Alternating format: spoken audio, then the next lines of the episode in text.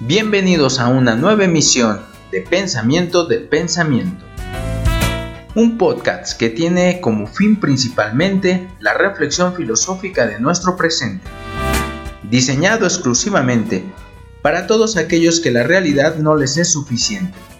No olvides seguirnos en nuestro sitio web www.pensamientodelpensamiento.com. Comenzamos.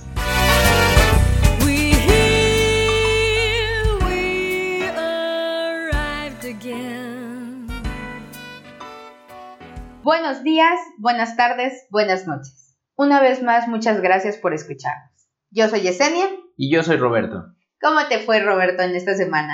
Pues tranquila, un poquito mejor llevando eh, el encierro todavía, ¿no? Aunque ya pues pasamos a semáforo, bueno, estamos en semáforo naranja, de repente parece verde, pero según estamos en el punto máximo todavía, no. Pegados al rojo. bueno, tienen una. Es un caos. Es un caos. Parecen daltónicos. ¿no? es que yo, yo, hago un poquito la broma de Ajá lo más incongruente de la Ciudad de México es ponerle un semáforo. Aquí la gente, el rojo siempre lo toma como verde, o sea, siempre se lo pasa. Lo peor que pudiste haber hecho es poner un semáforo. Un semáforo, porque en nuestra cotidianidad el verde es pásale, el amarillo es apúrate y, el rojo es de todas maneras pásate.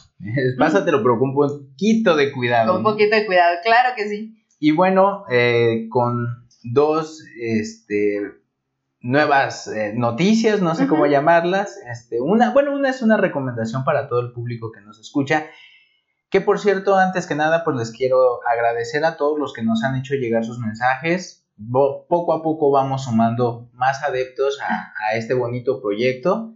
Y pues muy agradecido por toda su buena vibra. Eh, en verdad es, eh, inyectan para seguir haciendo todo esto. Claro. Y bueno, uno de ellos de las recomendaciones es un programa que espero no me tachen de muy simplista. Me parece que la idea es interesante. Es un, pues no sé si documental o serie, no sé. Programa. Programa, pero bueno, está por la plataforma de Amazon Prime. Y es dirigida y creada por Diego Luna y se llama Pan y Circo. Sí. Me parece relevante porque trata, pues, problemas muy actuales de eh, muy punzantes, muy, muy y en este sentido, pues, pues me parece genial porque lleva de todo tipo de personajes. Ok. Lleva eh, eh, desde personajes de la política, como Sorio Chong y como a la secretaria de Estado, ¿cómo se llama? Este, Olga Sánchez Cordero. Olga Sánchez Cordero, gracias. Lleva también a, bueno, personajes del medio artístico, lleva a Ana de la Reguera, lleva a Rubén Albarrán, eh, esta, creo yo, la idea es buena. No sé si se llega a concretar, eh, pues, toda la, la, postura que quiere imponer Diego, pero, pero la verdad es que yo pensaría que a un artista lo que menos le interesa sería la escena política y social. Entonces, en ese sentido, yo veo un buen esfuerzo y, y pues pues bueno, a los que nos escuchen, si tienen la, la posibilidad, chequen. Sí, porque además, ¿sabes que Es una, un personaje que no vive en México él creo radica en Estados Unidos. Y la verdad que se interese y que ponga sus recursos para hablar de temas tan importantes y que nos duelen tanto aquí en, México, se le agradece, se le agradece que se tome el tiempo, que se tome, porque es un trabajo arduo y, la verdad es que pues juntar a todas estas personajes no, no creo yo que sea tan fácil. Entonces, pues se le agradece que tengan la intención de, de poner estos temas en la mesa y este, y, y, y, justo en una mesa, porque de eso se trata, ¿no? Él, él, pone el pan, él dice, no, yo pongo el pan y sus invitados ponen, el, circo. Que no es el único, ¿no? Hemos visto a Guillermo del Toro aportando hacia estos jóvenes de la Olimpiada Matemática eh, que no obtuvieron recursos del gobierno. Entonces, la verdad es que... Eh, eh, muy loable, la verdad, las, las propuestas de, de, estas personas que pues uno consideraría que bien podrían ser ajenas a todos estos problemas y que están involucradas y bueno, yo en eso pues les pongo una pero mega palomita. Claro, sí, sí, se agradece, la verdad. Y hablando pues de también de este tipo de cosas, de estas propuestas, pues hoy comenzaron las clases por televisión. sí, las clases virtuales. Las clases, pues sí, eh, la verdad es que yo, y lo mencionaba hace rato en una publicación del Facebook que hice ahí en la página, no sé cómo vaya a salir. Sí. O sea, creo que la moneda está en el aire. eh, para mí, y yo es mi muy particular punto de vista, la educación debería de usar este tiempo para hacer una reflexión de lo que está haciendo. Claro. Porque, como hemos visto, hablando de lo de la broma del semáforo, lo que se ha visto es que al, al final somos una sociedad poco educada, Sí. que no somos responsables, eh, cada quien la medida que le toca, y que tampoco estamos siendo solidarios Claro. con los más afectados en esta epidemia. Sí. Y pues creo que la educación antes, yo, es mi punto Sí. particular de vista, antes que pasarse por televisión o, a- o esta prisa, no sé, a mí me da sensación de prisa, no sé tú, pero Sí, de iniciar el semestre ya, ¿no? El año exactamente creo que, que es buen momento para que la educación haga una pausa y haga una Sí. reflexión de sí misma. Todos los involucrados, desde la parte de gobierno, este sistema educativo hasta la parte profesor, Y alumnado. y alumnado. sí, claro. Eh, creo que, y, y puse algo así porque lo creo, mercancías hay demasiadas, Sí, personas responsables, críticas y solidarias muy poquitas, y ahí hay un problema que la educación es la que tiene que resolver. por supuesto. Sí, sí, yo también comparto esa idea contigo, que debemos cuestionarnos y de ver qué, qué está pasando, ¿no? Porque eh, mucho eh, la cuestión de mm, que México tenga un alto número de contagios viene de que no queremos, eh, no quiere la, cierta parte de la población acatar las, las normas que se tienen o las recomendaciones de salud, ¿no? Entonces, eh, la gente sale sin cubrebocas, eh, andan en todos lados, y, y eso a qué se debe? Pues a la falta de educación, a la falta de, pues, de información, ¿no? Entonces, si uno aún no, no es capaz de discernir en lo que es bueno o malo para, para ti mismo, para tu salud, ahí hay un problema de educación muy, muy profundo en México, ¿no? Entonces, creo yo que, que esta pandemia nos ha enseñado muchas cosas, nos está doliendo porque la verdad es que la cantidad de, de personas que han perdido la vida es demasiado, o sea, no tiene nada que ver la cantidad real con la que se dan en pues, los noticieros. Sí, claro, entonces e- esto lo que nos muestra e- es, la falta de educación que tenemos, ¿no? Como sociedad, como personas. Entonces, sí creo yo que más que, como dices, esa prisa por que empiecen las clases, porque los niños retomen, pues retomar valores y retomar conciencia, ¿no? O sea, ver cómo, Una educación más humanista. yo- Claro, Yo, creo claro. que es necesaria. por supuesto. Menos técnica y Sí. más humanista. Sí se necesita urgente. Y la, la epidemia, como bien dices, no, nos, lo, nos lo ha mostrado. Sí. Bueno, y hablando de estas cosas, ¿verdad? El tema que, que queremos tratar hoy es el tema de la tolerancia. Entonces, bueno, la tolerancia se define como el respeto a las ideas, creencias o prácticas de los demás, aunque sean diferentes o contrarias a las nuestras, ¿no? Entonces, a mí lo que me llama la atención es que uno no nace siendo este, tolerante, ¿no? El niño, por su misma naturaleza, es, es una persona egoísta este, y solo piensa en sí mismo, ¿no? Entonces, eh, en este sentido, pues, eh, se tiene que, que formar, ¿no? Y, y lo hemos visto, o sea, hemos visto la intolerancia a través del tiempo, este, a través de, de- de la historia, nos ha mostrado como la misma intolerancia ha llevado a asesinar personas, a enterrar ideas y, y este tipo de cosas, ¿no?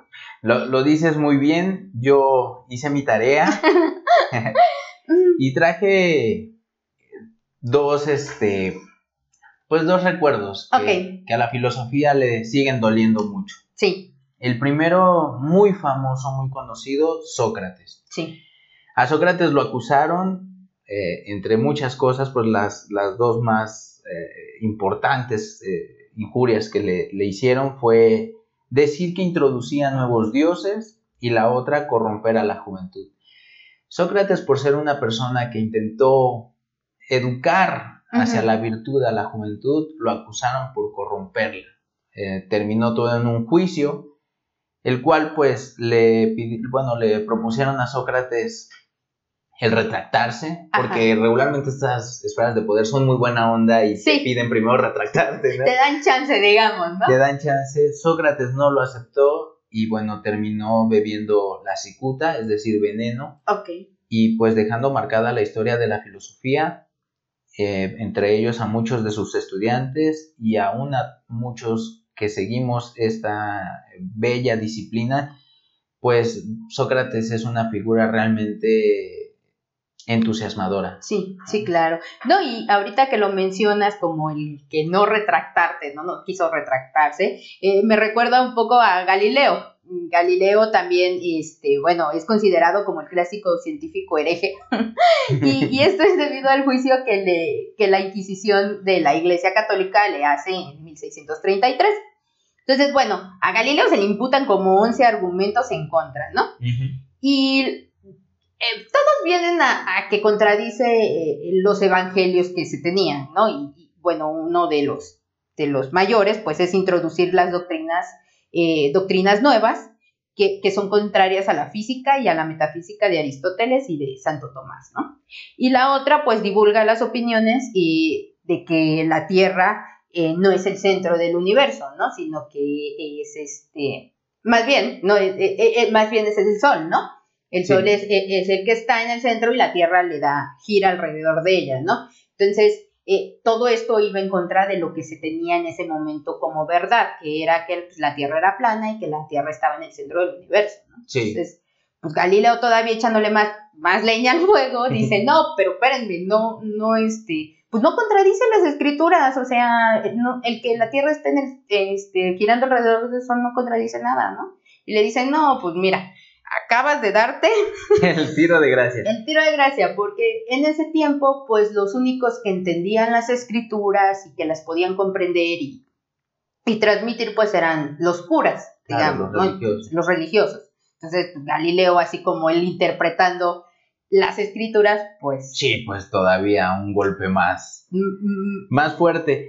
Pero bueno, Galileo sí se, echó para atrás, ¿no? Sí, él dijo, bueno, pues si ustedes quieren creer que la Tierra es plana y que... Crean lo que quieran. Y que la Tierra es y que el Sol es el que le da la vuelta a la Tierra, ustedes crean lo que quieran. Yo me quedo con mi verdad y no pasa nada. Sí, Albert Camus eh, justamente sobre ese suceso platica en el mito de Sísifo y dice, Galileo se se retractó para seguir viviendo. Fue la cosa más inteligente que pudo haber. Por supuesto, sí, claro. ya después el tiempo vendría a, a este... A poner las cosas en su lugar. Pero como te decía, pues hablando un poco de, de las ideas que se entierran por la intolerancia, pues eh, eh, la de Galileo es una de ellas. ¿no? Es cierto. Otro, mm, bueno, muy contemporáneo o muy cercano a Galileo fue Giordano Bruno que él sí no tuvo esta inteligencia de la que habla Camus.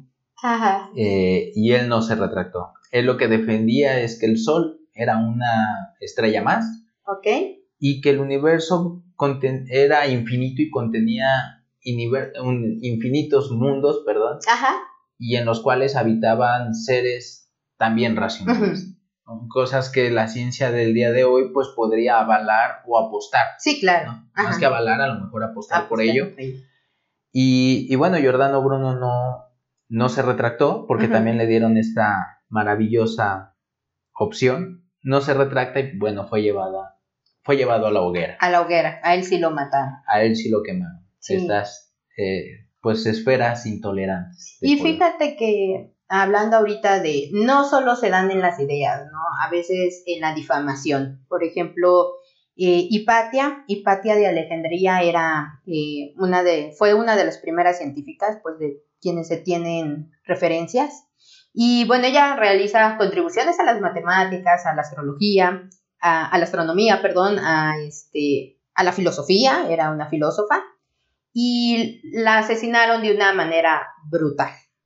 Eh, no hay mucho, este, mucha información eh, certera acerca de, este personaje, pero todo lo que se tiene es muy como de Sócrates, ¿no? Como comentabas, que era Platón el que hablaba acerca de Sócrates, pues sí, hay un alumno de ella que es el que habla acerca, acerca de ella, ¿no? Y, y pues comenta que ella, porque incluso ella no iba en contra de la religión, eh, ella tenía eh, estudiantes cristianos y, de todo tipo, o sea, e, e, era muy, por lo que se cuenta, era una persona que, que dejaba entrar a quien quisiera, ¿no? Porque pues había personas que solo eh, dejaban entrar a cierto grupo, hombres o no, o, cristianos únicamente, o no, ella era muy abierta, ¿no? Entonces, ni siquiera iba en contra de la religión, sin embargo, se cree o se dice que el obispado de Cirilo siente celos de ella, siente las ideas de Hipatia están haciendo ruido en las personas porque Hipatia era eh, hija de un, de un, matemático que tenía una posición eh, honorable eh, en Alejandría. Entonces eran respetados y, e Hipatia pues era una persona respetada, era estudiada y, respetada. Entonces la gente pues se acercaba a ella, ¿no? Y, y se dice que a este obispado de Cirilo le da coraje y le empiezan a difamar. Entonces empiezan a decir que es una bruja y que todo lo que dice, pues, que es una hechicera, ¿no? Y en esa época, pues estaba muy penado ser hechicera, ¿no? Entonces, un grupo de cristianos llega eh, a la puerta de su casa y la arrastran a golpes hasta el interior de una, de una iglesia. Y ahí la desnudan y la descuartizan y desgarrándole la carne, ¿no? Después de, muerta todavía la, queman, queman sus restos para, según ellos, pues borrar su recuerdo, ¿no? Entonces, sí creo que la intolerancia a veces lleva a, pues a cosas muy, muy feas, ¿no?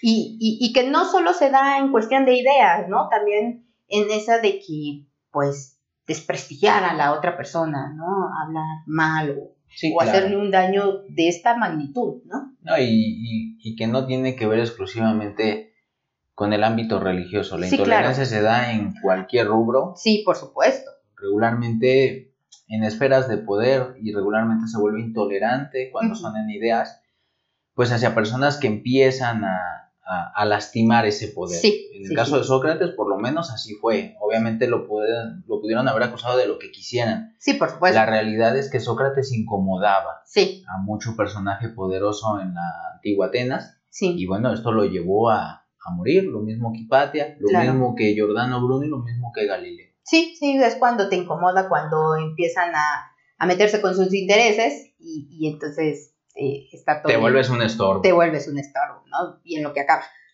Y bueno, eh, ya justamente siguiendo en este plano, sí. Eh, iba a comentar una, ya haciendo referencias de la emisión pasada sobre las paradojas. Sí. Hay una paradoja sobre la tolerancia muy, muy buena es de Karl Popper y, decía que una sociedad tolerante debe ser intolerante con la intolerancia o con el intolerante.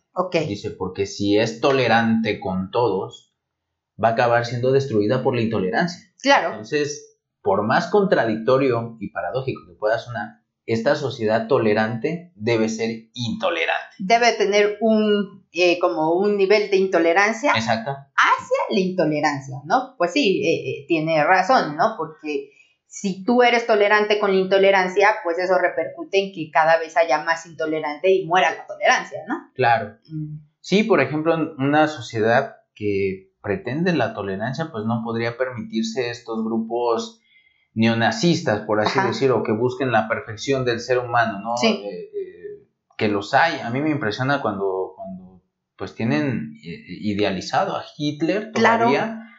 Y este, bueno, sé que son grupos pequeños, pero hablarían en este sentido de que, así como yo lo comprendo, que estos grupos que podrían a la larga ser un problema para las sociedades abiertas y tolerantes. Claro. En ese sentido, pues sí se debe de poner especial atención y no permitirlo. Sí, claro, sí, ser intolerante, ¿no? Ser intolerante. así es, así es, intolerante, ¿no? Sí, exacto, es, es paradójico, pero también suena demasiado coherente. Sí, claro, y, y por ejemplo lo vemos en las redes sociales, ¿no?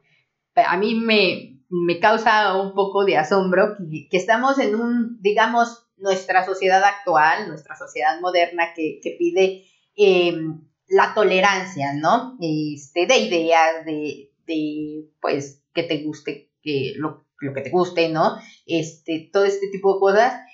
Y, y por ejemplo, en cuestión de Facebook o Instagram o eh, estas eh, redes sociales, que pues todos podemos eh, postear ahí lo que, lo que creemos, ¿no? Nuestras ideas, nuestros pensamientos, ¿no? pero de repente se vuelve, bueno, toda publicación que... Y se vuelve un matadero. Sí, se vuelve un matadero, o sea, se empiezan a ofender, empiezan a, este, a creer que son mejores porque, o, peor la otra persona porque no piensa igual que ellos, y dicen, no, oye, pero pues un poco más de tolerancia, ¿no? A, a, las ideas este, de la otra persona, ¿no? Porque, por ejemplo, hay un dibujo que, que, que hacen y que para unas personas pareciera un conejo y para otras personas pareciera un pato, ¿no?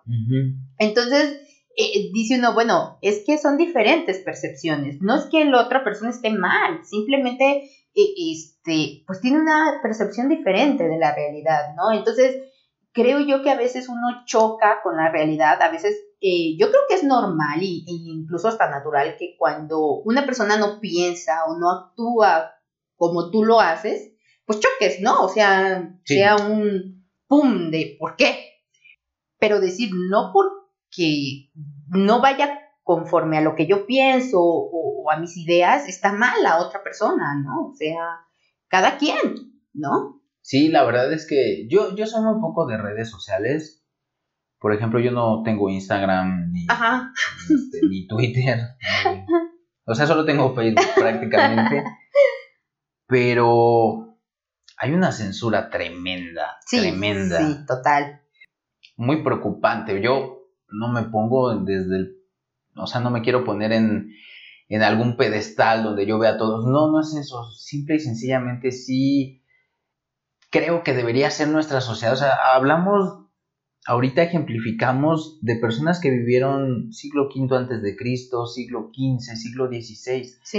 Es decir, han pasado ya cientos, miles incluso de años, y la intolerancia sigue ferviente. Sí. Y es para mí decepcionante y preocupante, porque esta sociedad, justo las redes sociales, nos dan un acercamiento que no se, o sea, es una sociedad que está viviendo un, una aceleración en la información que no se tenía. Y una libertad de opinión. Y una, Bueno, que debería, existir esa libertad de opinión, pero exacto, o sea, existen los medios, para yo si estoy hablando desde la Ciudad de México, tú si estás desde el estado de Guerrero, el otro si está desde Cancún, digo, hablando en la zona de México, pero igual le podemos hablar con las personas de España y, de otros muchos lugares y poder formar estas redes de comunicación para ponernos de acuerdo hacia un fin de decir, oigan, pues ustedes están diciendo esto, pero acá la realidad es que pasa otra cosa, ¿no? y bueno, tomarlo a consideración, ah, no,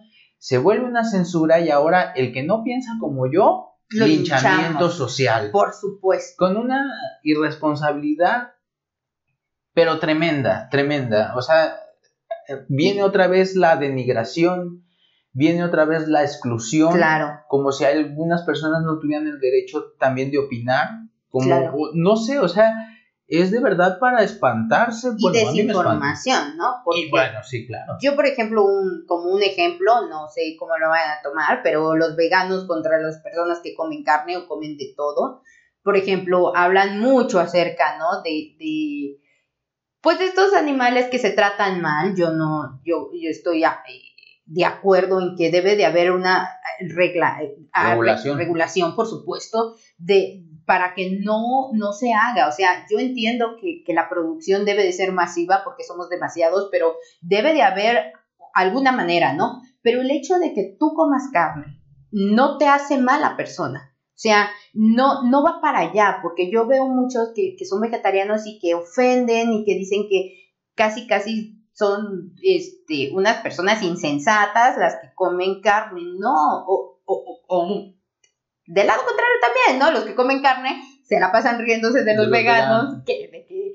comen puras plantas y cosas así. No, o sea, son dos formas de ver la vida, son dos formas de, alimentarte y están bien, ¿no? Siempre, si te ayuda y todo, no está mal.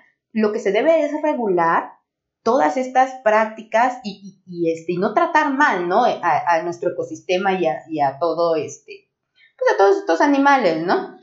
Sí, yo creo que en ese tema que estás tocando, o sea, no exclusivamente de, los veganos, ni, para hablar no, no, creo que no intentamos hablar mal de nadie. No, no, no, por supuesto que no. Pero tienes eh, entera razón de que hay ciertas personas que adoptan ciertos estilos de vida y se creen moralmente superiores a otras. Sí, por supuesto. Eh, a mí me ha tocado en experiencia, yo no, no, no creo que sea bien generalizar pero si a lo mejor alguna persona que es vegana se siente superior a ti porque tú comes carne y eres un casi neandertal otra ah, vez y que tú no has superado esa parte, que no te ha evolucionado el cerebro. sí, por supuesto. No, es que la gente, ese es el problema, ¿no? Como dices, nuestro, nuestro enfado debería de ser con la forma sobre, de, sobreproducción y el maltrato animal. Que creo, yo creo que a un carnívoro, ¿no? Yo creo que ahí este, todos estaremos de acuerdo. Por supuesto. no sé, bueno, supongo que sí hay gente, ¿no? Porque hay de todo en esta vida, pero, pero en la mayoría de las personas creo que estaríamos de acuerdo en que no queremos el maltrato animal. No, por supuesto. A, todos nos aterroriza y todos sentimos feo, ¿no? Pero algunos tenemos diferentes... Em, hábitos alimenticios. Hábitos alimenticios y que que bueno, no sé, a, lo mejor un nutrólogo me podría decir, ¿no? Pero yo digo, bueno, creo que en una sociedad abierta deberíamos todos, todos, todos tener las oportunidades para hacer las cosas que nos hacen felices. Por supuesto. Y, en eso entran no solamente leyes o, instituciones, entran la educación y la responsabilidad de las personas. O sea, las personas también deben de ser tolerantes, regresando a, este, la definición que das. Este... Eh, hacer ese ejercicio. A mí me gusta mucho lo que mencionas cuando dices que no nacemos tolerantes. Es verdad, porque la tolerancia más parece una virtud. Sí. Es decir, tenemos que forjar el carácter de, cierta forma para entender que el hecho de que las otras personas no piensen como yo no las hacen menos, ni más, ni... Ni mal, ni que estén mal, ni nada, ¿no? Y, yo debo de confesar, yo soy intolerante en, en muchos aspectos, porque ese es otro tema. También creo que que o sea, que una persona no puede ser tan determinante decir una persona es tolerante y la otra o es intolerante. Sí. Creo que depende mucho de ciertas situaciones, de ciertas personas, de cierto entorno. Creo que en diferentes momentos una persona puede ser más tolerante que otra o depende del tema, una persona puede ser más tolerante en un tema que en otro. Pero saber que la intolerancia va en todos estos niveles, es, es también valorar lo complejo que puede ser un ser humano. Claro, y, y sí, como bien dices, ¿no? O sea, no que tú tengas un nivel de tolerancia mayor hacia ciertos temas, e, es en todo. Y creo que todos, todas las personas tenemos eh, ciertas cosas en las que somos intolerantes, ¿no? Eh, y, y, y, como no nacemos siendo tolerantes, pues hay que trabajar en ello, ¿no? Y, y por ejemplo, también otra cuestión, ¿qué tan tolerante, no? Debo de ser, por ejemplo, si, si yo quiero trabajar en ser tolerante, en ser una persona tolerante, ¿a qué me lleva esto, no? O sea, ¿qué tanto tengo que tolerar? Hay límites para, para esta... No, no, y tocas, eh, eh, es eh, un punto muy complicado de resolver. ¿Hasta dónde? ¿Cuáles son los límites de la tolerancia? Sí, claro. Porque otra vez regresando a esta paradoja de, Popper, pues creo que sí debe haber un grado de intolerancia hacia la intolerancia, aunque también ahí entra un poco el subjetivismo de, bueno, ¿y quién es el intolerante, no? Claro, por supuesto. creo que son temas eh, muy puntillosos, muy, muy, muy complejos en ese sentido, porque... Muy escabrosos. sí, porque, porque no puedes dar una definición total. Claro.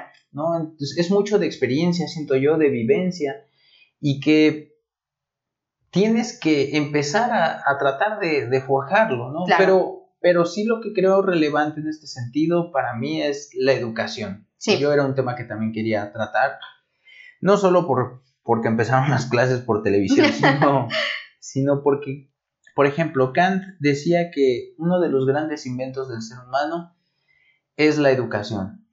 Porque a través de la educación el ser humano es como se convierte en un humano. Okay hasta antes de la educación es un animal y se civiliza y se hace un humano a través de la educación. Por otro lado, el, sociólogo Durkheim decía que la, la educación perdón, es una institución social.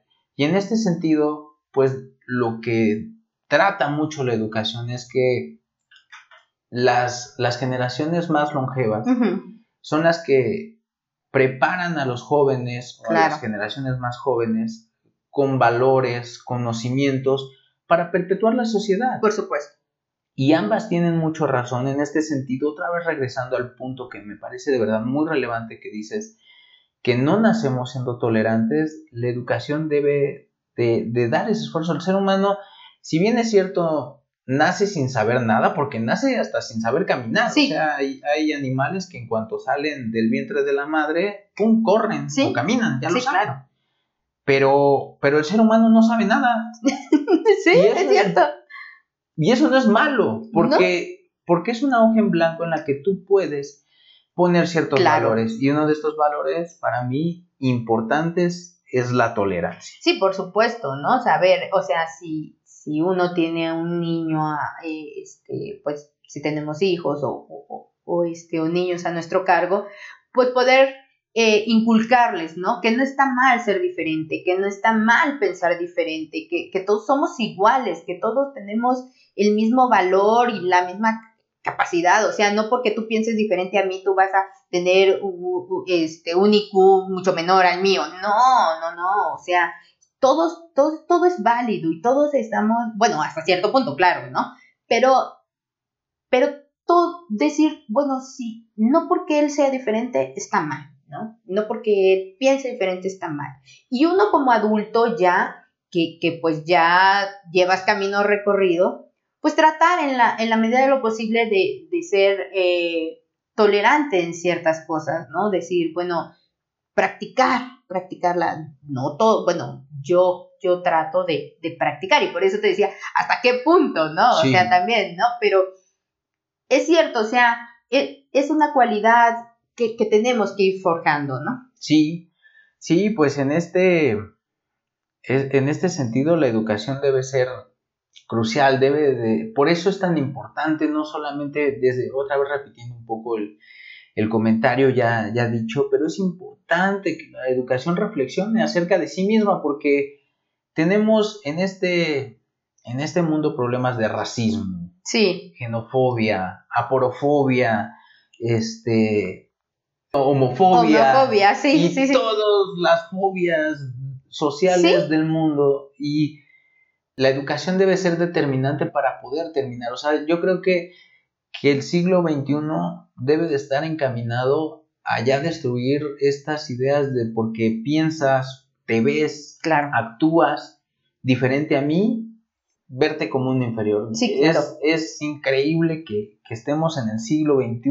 Sigo repitiendo lo increíble porque, porque de verdad uno lee pasajes de la historia y dices, pero fue hace 500 años, pero fue hace mil años, pero ¿y cómo es posible que estemos en lo mismo? Y seguimos en las mismas, no cambiamos, solo cambian las formas, ¿no? O sea, a lo mejor en ese momento, eh, pues apedrearon a Hipatia, la torturaron, y, y en este momento te torturan en cuestión de, de, redes sociales, o sea, te acaban. Sí, del llamado bullying. Del llamado bullying, sí, por supuesto. y que puede llegar a más, o sea, no solamente es la, la difamación, claro. ¿no? sino se convierten en actos, que eso es lo problemático. Sí, por supuesto. O sea, porque una idea se tiene que materializar.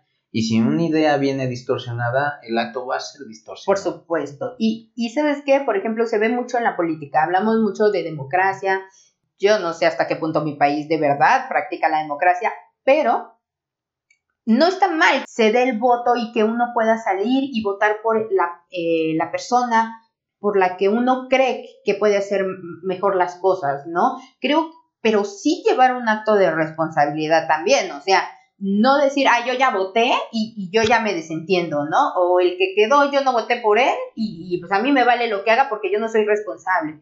No, o sea, todos tratar de hacer algo, algo mejor, ¿no? Porque de ver si, si, si en el país que vivimos nos gusta lo que vivimos, ¿no? Nos gusta cómo, cómo va nuestro país, ¿no? Sí, no, justamente era el, el último tema que yo quería tratar un poco porque la democracia me parece a mí que si quiere ser efectiva y quiere ser por completo real, aunque sea una mínima de, lo que ya debería ser un, Estado democrático, tiene que llevar, pero tatuada la tolerancia.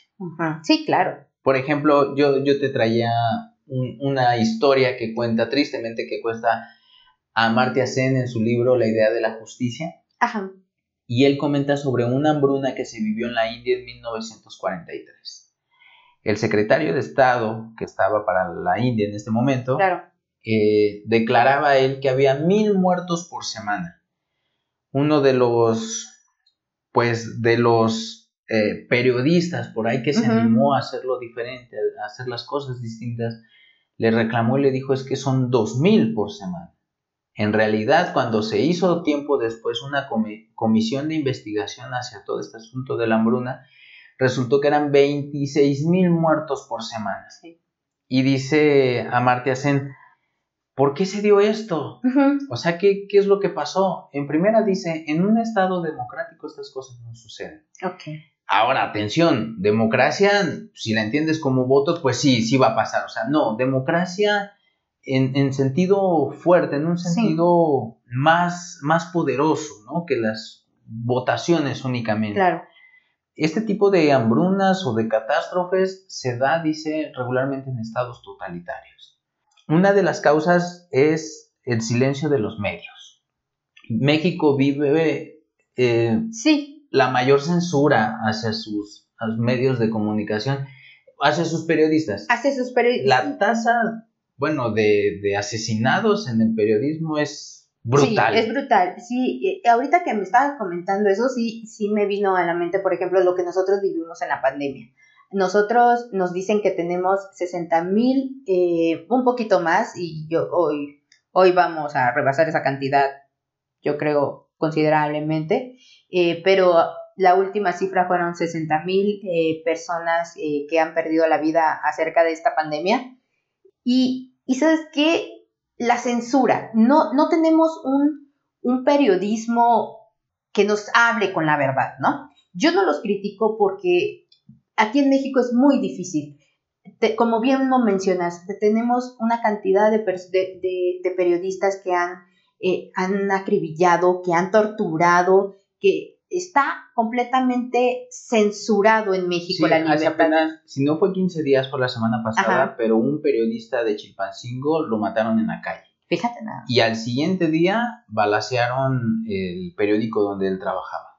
Eh, y, es increíble. Entonces, eh, ¿cómo salir de este hoyo, no? O sea, yo digo, si no puede el periodismo hablar porque está completamente censurado, hablar nosotros ponernos nosotros de acuerdo, ¿no? Como sociedad, porque hemos vivido en México desde hace mucho tiempo eh, en un país eh, con mucha censura, con mucha censura, con, con mucha intolerancia, la verdad. O sea, eh, creo que en México es uno de los países donde más intolerancia hay.